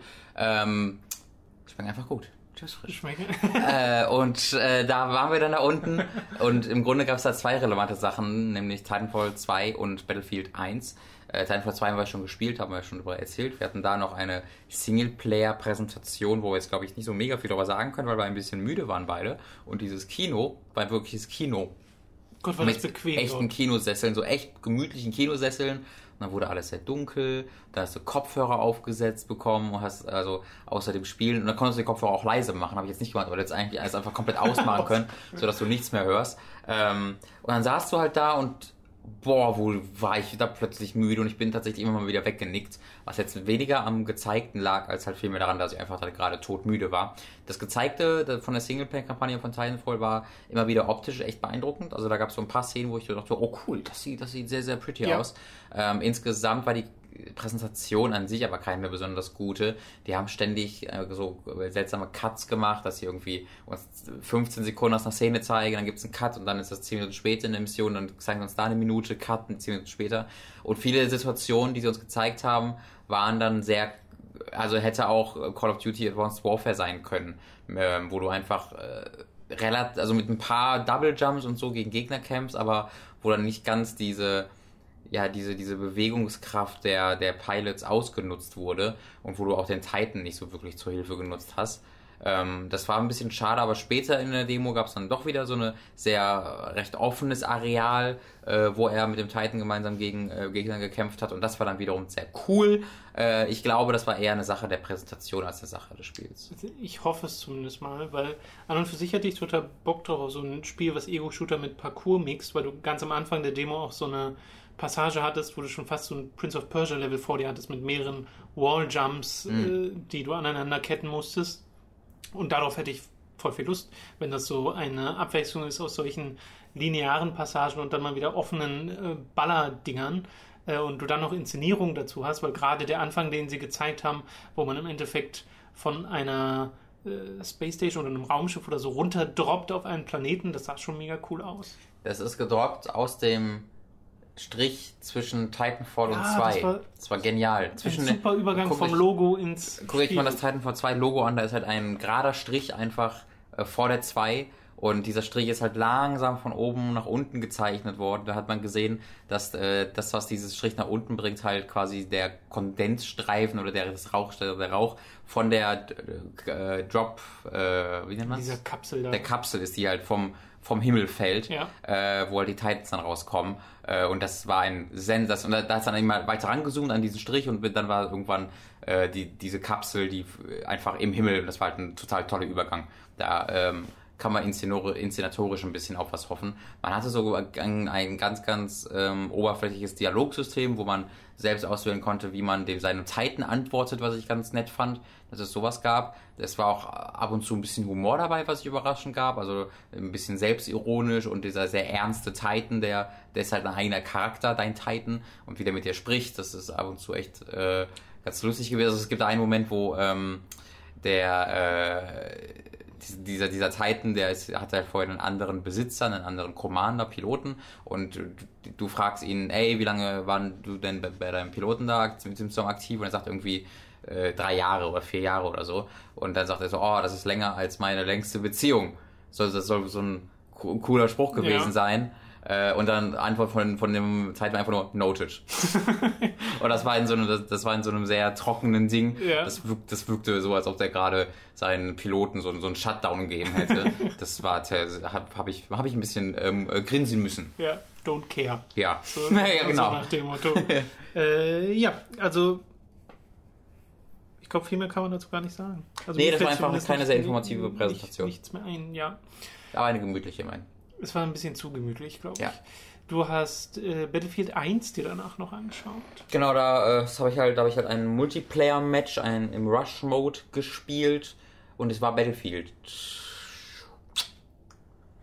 Echt? Nichts, nichts dabei, was dich irgendwie geflasht hat. Nee. Nicht mal die Grafik. Die war gut. Aber es war halt ein Wüstenlevel und das sah halt aus wie ein Wüstenlevel ein sehr gut aussehendes Wüstenlevel, aber wie ein Wüstenlevel. Ähm, und ansonsten hatte ich die, die allgemeine, mir bekannte Battlefield-Erfahrung von ich spawne, weiß nicht genau, wo ich bin, guck mich um, ähm, töte, wenn es gut sind, zwei Leute, sterbe, respawne, ja. äh, versuche eine andere Klasse, weiß nicht, was die, das vierte Extra-Item ist, was ich da benutze, versuche es auszuprobieren, oh, ich wurde erschossen, respawne, nehme eine andere Klasse und so weiter und so fort.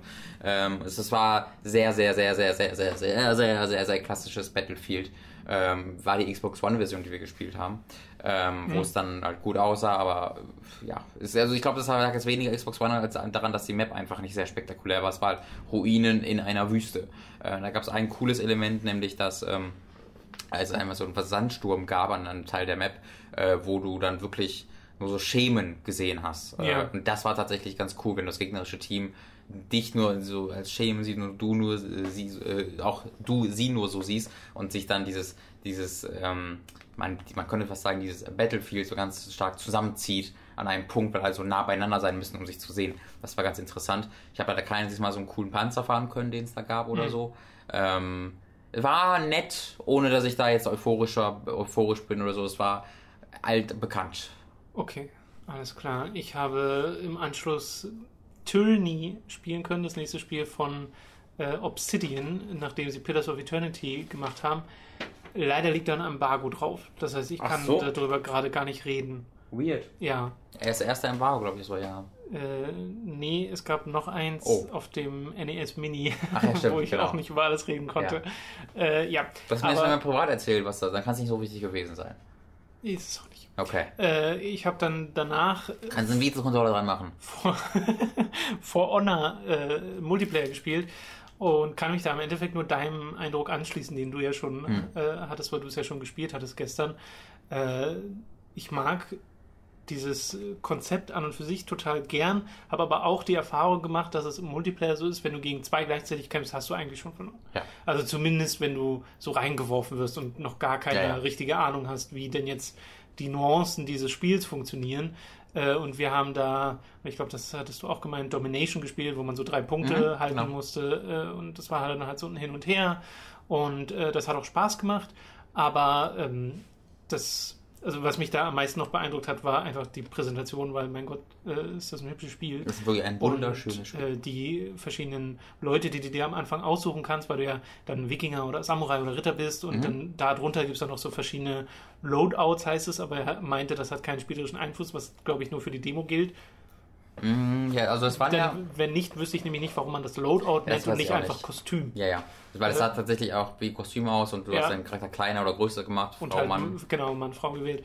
Äh, ja, also ich bin da äh, in, in dem Sinne gespannt darauf, dass ich unbedingt jetzt mal die Singleplayer-Kampagne spielen möchte. Ja, die war gut. Ja.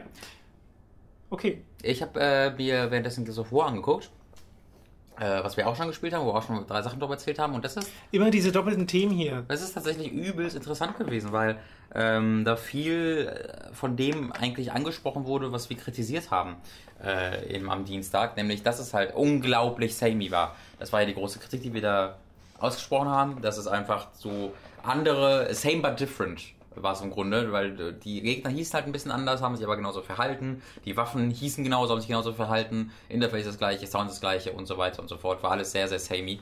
Ähm, und jetzt haben mich dann eine Präsentation gesehen, wo sie sehr viel später im Spiel, oder ein bisschen später im Spiel waren, ein paar Stunden mehr drin hatten. Und äh, da haben sie dann eine komplett andere neue Charakter- oder äh, Gegnerart anwielt. Die haben sie auch schon gestern oder vorgestern im Internet, also mit dem Trailer anwielt. Die kann man auch schon sehen.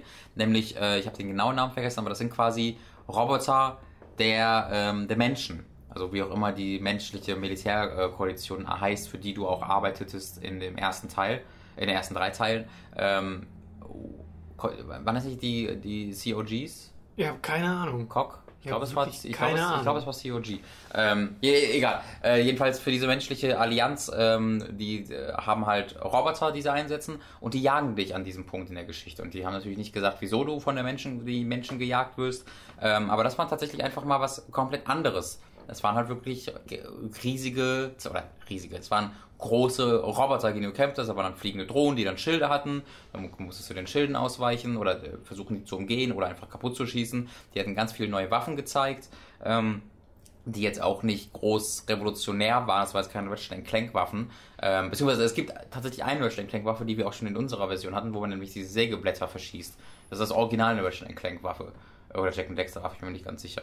Äh, hast du die gar nicht gesehen in der, in der Ich Demo? glaube nicht. Das ist wirklich so ein Ding, wo du einfach Sägeblätter verschießt und die prallen dann an den Wänden ab und fliegen dann so überall so Das ist eine rum. Unreal Tournament Waffe. Ja, aber ich glaube, die gibt es auch bei Ratchet Clank. Das kann sehr gut sein. bin mir nicht so Weil ganz in Ratchet Clank ist das ziemlich alle Ja. Äh, also so abgefahren wurde es dann äh, danach nicht mehr so wirklich, aber ähm, das Spiel scheint mir um einiges offensiver zu sein als, als vorher. Das wollten sie jetzt mir nicht definitiv bestätigen, als ich nochmal genauer nachgefragt habe. Also die haben jetzt nicht ganz bewusst gesagt, ich, wir bauen ein Spiel, wo Deckung weniger nötig ist und wo wir mehr aggressiv vorgehen, weil das war ja auch bei den Gegnertypen, die wir bekämpft haben, uns aufgefallen, diese Affenwesen, äh, dass die halt sehr, sehr aktiv waren. Äh, aber ich habe dann da nämlich so Sachen gesehen, dass es halt so neue Nahkampf-Moves war, zumindest glaube ich, dass die neue waren. Bitte verbessert mich, wenn es die schon in drei gab. Nämlich, ähm, du konntest, wenn du halt auf der gleichen an der gleichen Deckung stehst wie ein Feind nur auf der anderen Seite der Deckung, dann kannst du halt da drüber springen und rammst dann quasi so gegen den, bekommst danach dann so einen, so einen Combo-Move, wo du ihm dann im Nahkampf halt danach erledigen kannst. Oder du kannst auch einfach auf die Deckung zusprinten und springst dann quasi mit der Schulter voraus einfach da drüber und rammst den direkt weg, der auf der anderen Seite dieser Deckung steht. Äh, du kannst die zu dir ziehen über die Deckung hinüber. Ähm, das hat ihm sehr viel dynamischeren Anstrich verpasst.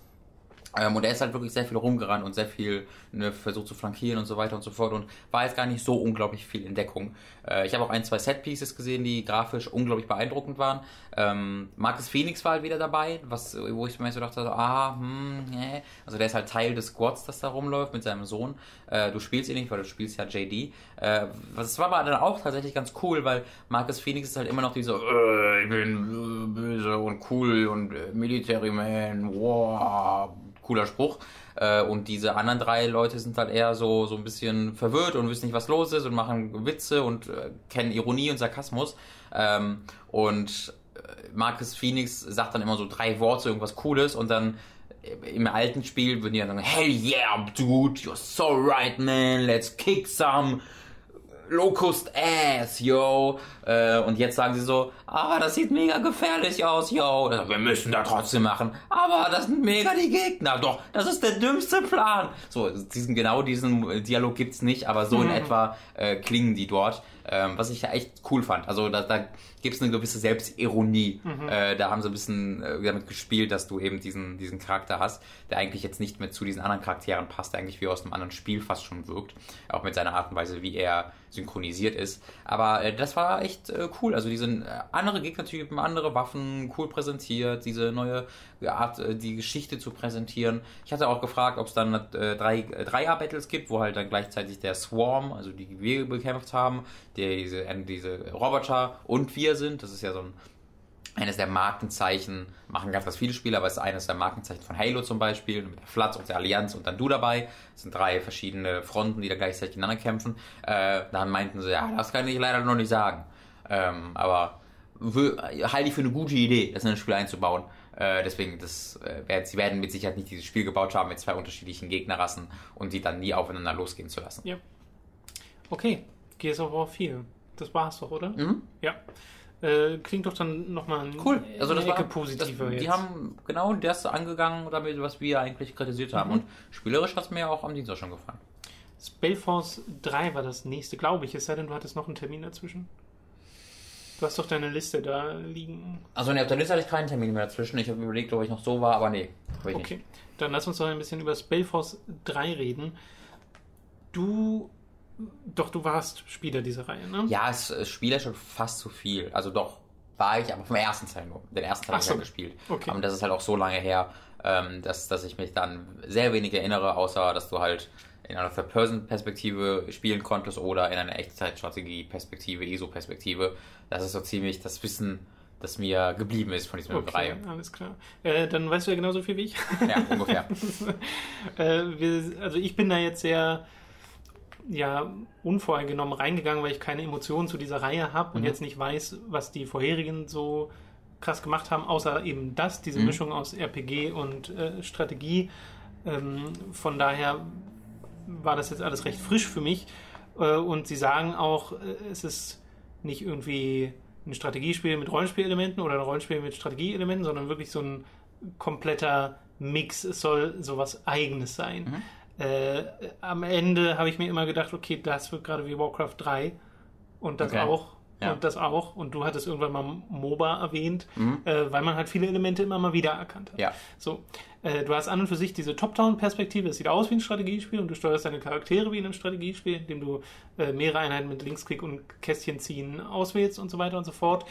Und hast aber eben Rollenspielelemente, die da ganz tief zu greifen scheinen, dass du ein Inventarsystem hast, was schon fast aussieht wie in einem Diablo oder sowas, wo du jeden, äh, jedes Ausrüstungsstück der einzelnen auswählen kannst und Statpunkte einzeln verteilen kannst und Fähigkeiten hast, die äh, du jederzeit auswählen kannst, weil die die ganze Zeit angezeigt werden. Also deine Helden sind links in so einer, wie in so einer Partyleiste drin und die ganze Zeit werden dir deren Skills angezeigt. Du Ja. musst sie also nicht extra auswählen.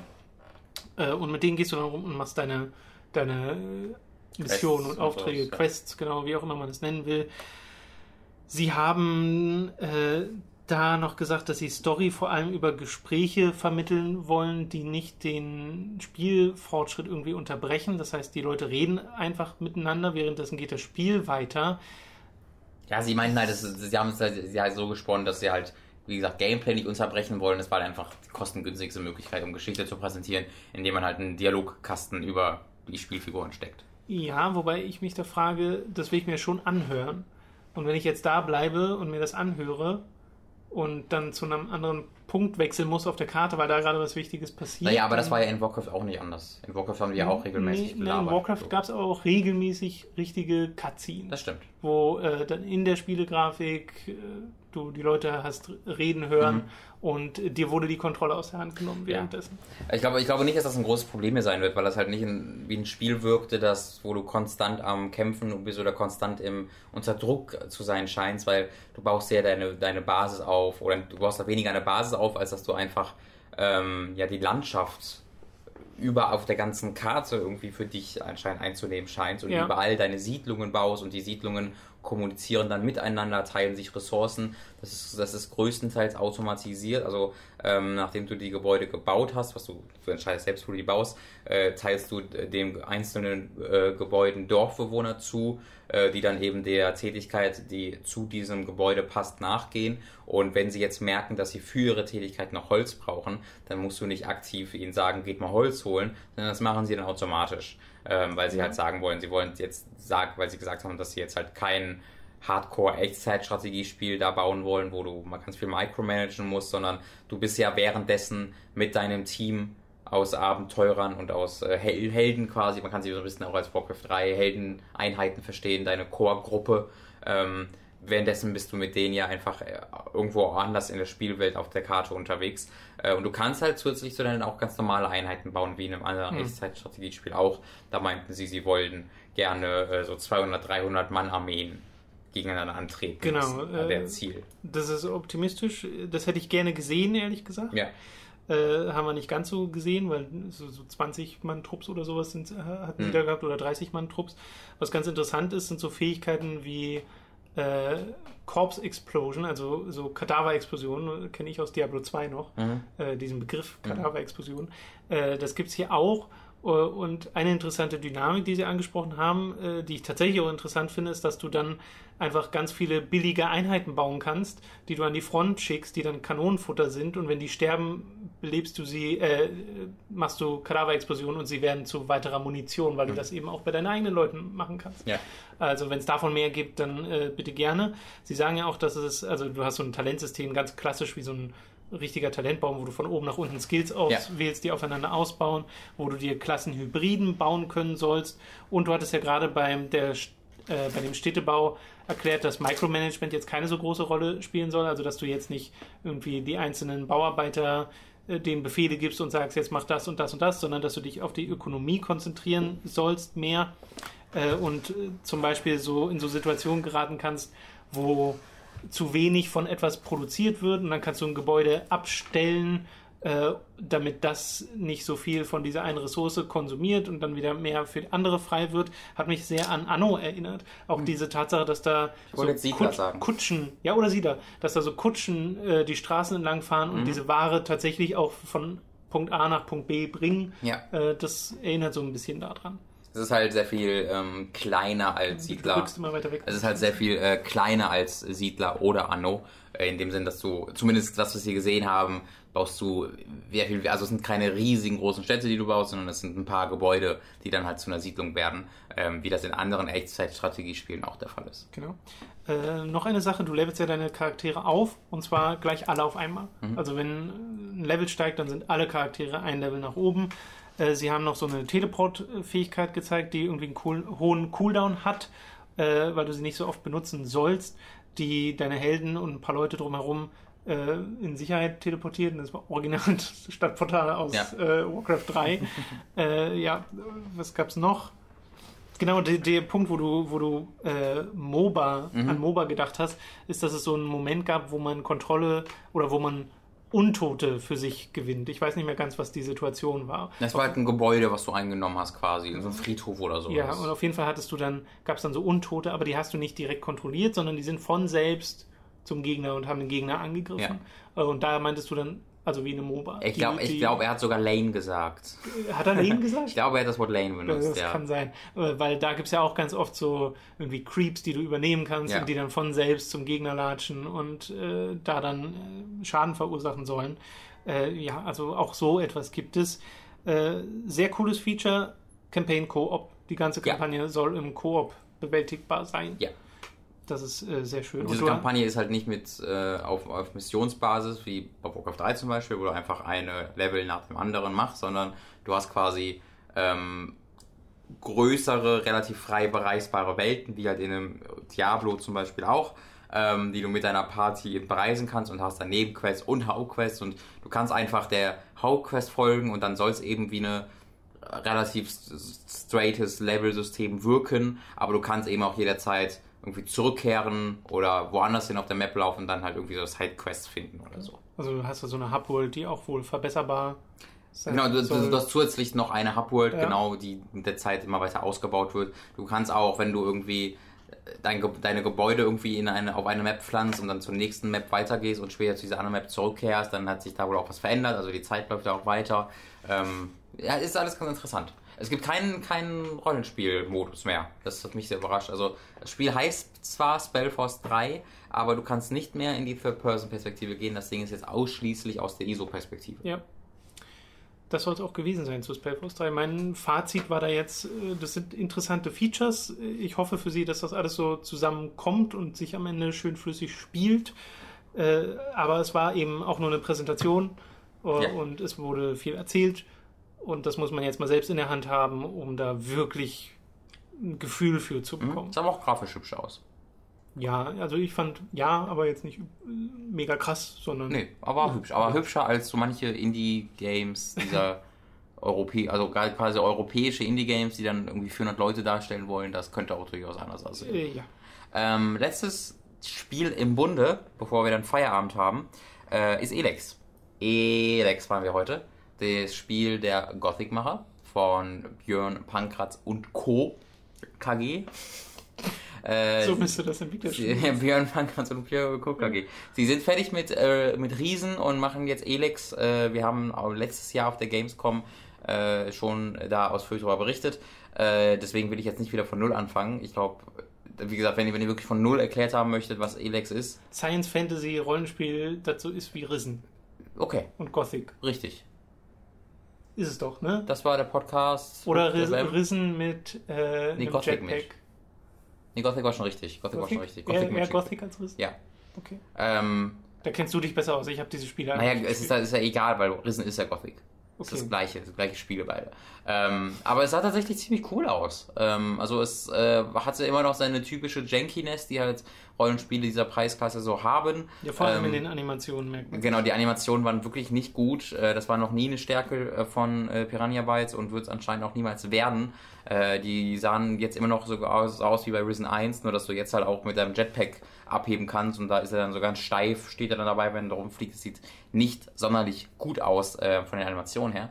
Aber spielerisch wirkte das echt ziemlich, äh, ziemlich vielversprechend. Äh, du hast halt eine Waffen, die du benutzen kannst, also äh, Feuerwaffen, wo du halt so im Third-Person-Shooter-Style auf Gegner ballern kannst. Du hast aber auch ein Nahkampfsystem, das ein bisschen äh, laut ihr, laut sie an, anders zu funktionieren scheint als in Risen. Das ist ein bisschen mehr auf wirklich auf Parieren ankommt und Ausweichen und sie, er hat das Wort Dark Souls, äh, das Spiel Dark Souls erwähnt, das möchte ich jetzt nicht weiter kommentieren, weil da so sah es dann doch nicht aus. Ich glaube, das äh, ging vor allem darauf zurück, dass du diese Ausdauerleiste hast und alles irgendwie Mm, ja. darauf basiert. ja, das Problem war vor allen Dingen, dass wir halt fast nur Kämpfe gegen äh, Getier gesehen haben. Ja. Und ähm, er hat da gesagt, dass all diese Manöver auch gegen Getier möglich, gegen, gegen Monster, was halt ein Unterschied zu Risen ist. Weil bei Risen war einer der großen Kritikpunkte, dass du halt so parieren konntest, zum Beispiel gegen Menschen, aber bei den Tieren konntest du nicht parieren, da konntest du nur ausweichen.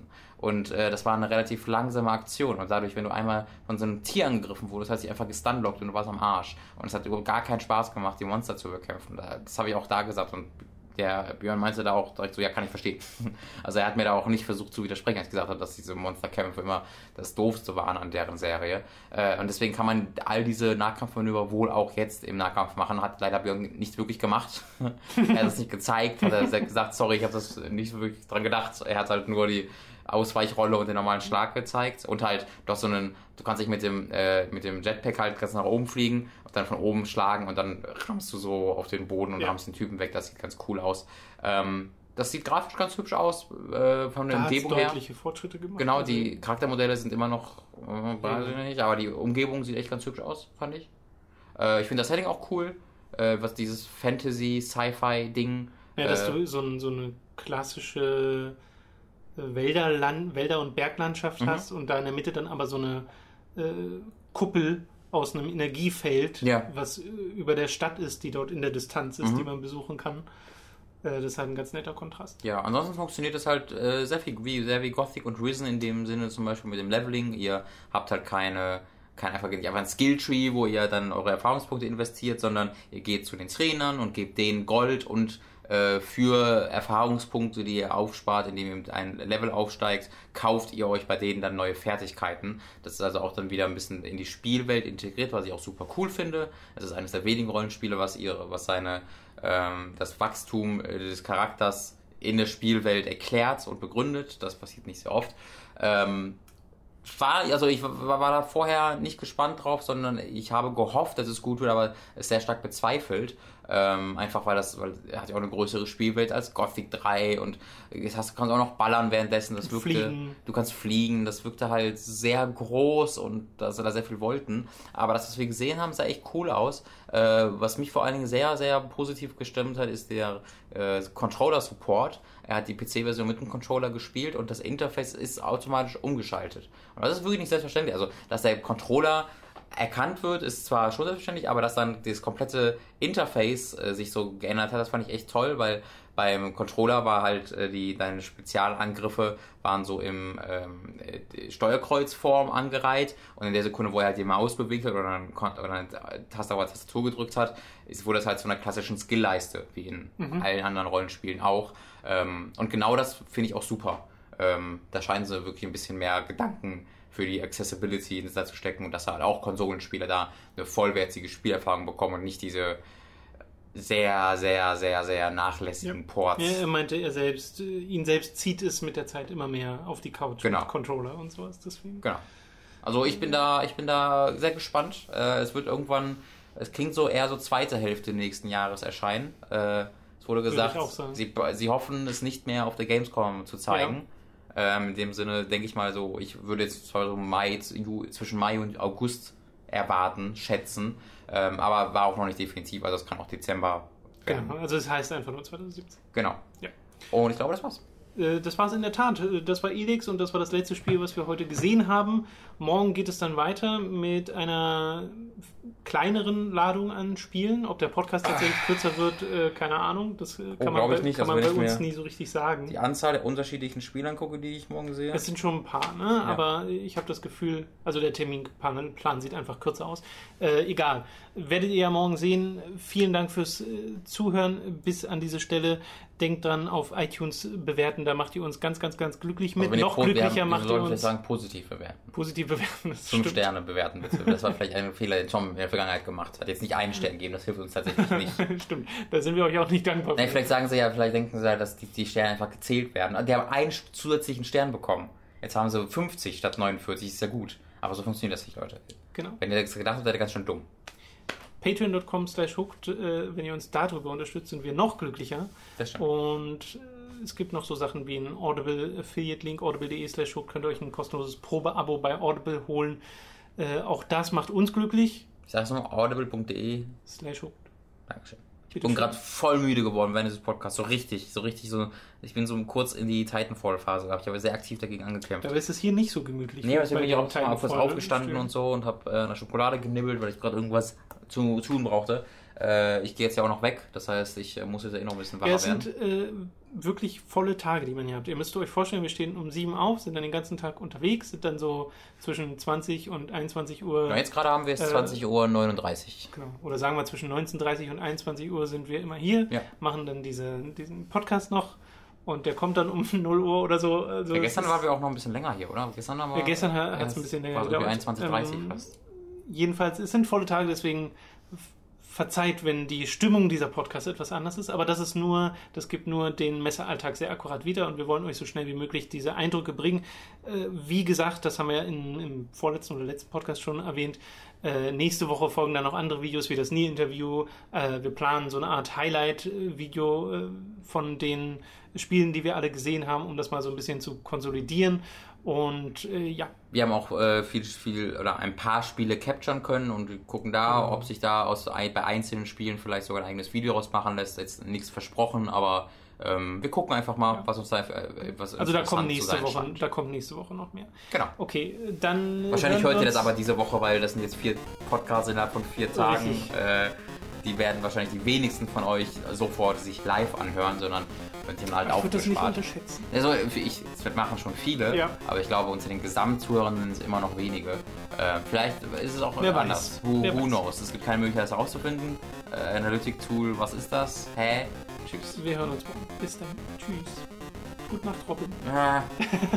Warum wächst du mich denn, Mann? Gerade eingeschlafen. Hm.